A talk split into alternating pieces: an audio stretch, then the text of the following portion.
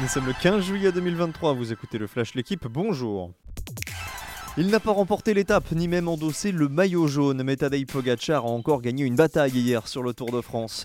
Le Slovène s'est contenté d'une seule attaque sur la 13e étape à 400 mètres du sommet du Grand Colombier pour décrocher son grand rival Jonas Vingegaard. Le Danois a cédé 4 secondes sur la ligne, 4 de plus avec les bonifications. Il ne lui reste plus que 9 secondes d'avance sur Tadej Pogacar. Hier, la victoire d'étape est revenue au Polonais Michal Kwiatkowski à la veille de la première étape alpestre. Aujourd'hui arrivé à Morzine avec 5 ascensions répertoriées dans le terrible col de Jouplane, classé hors catégorie.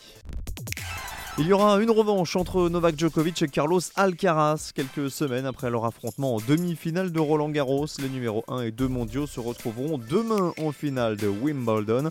Le Serbe a facilement disposé de Yannick Sinner 6-3, 6-4, 7-6. Il jouera pour un 24e majeur et pour préserver ses chances de grand chelem calendaire.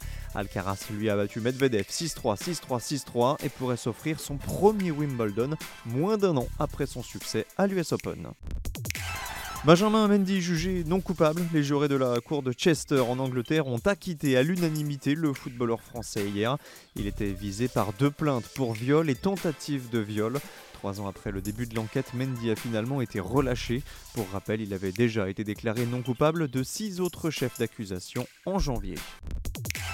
Voilà comment célébrer dignement. Le 14 juillet, l'équipe de France U20 de rugby a été sacrée championne du monde hier pour la troisième fois consécutive.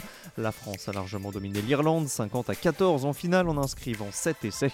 Le tout 5 jours après avoir sorti la Nouvelle-Zélande en demi. Merci d'avoir écouté le Flash l'équipe. Bonne journée.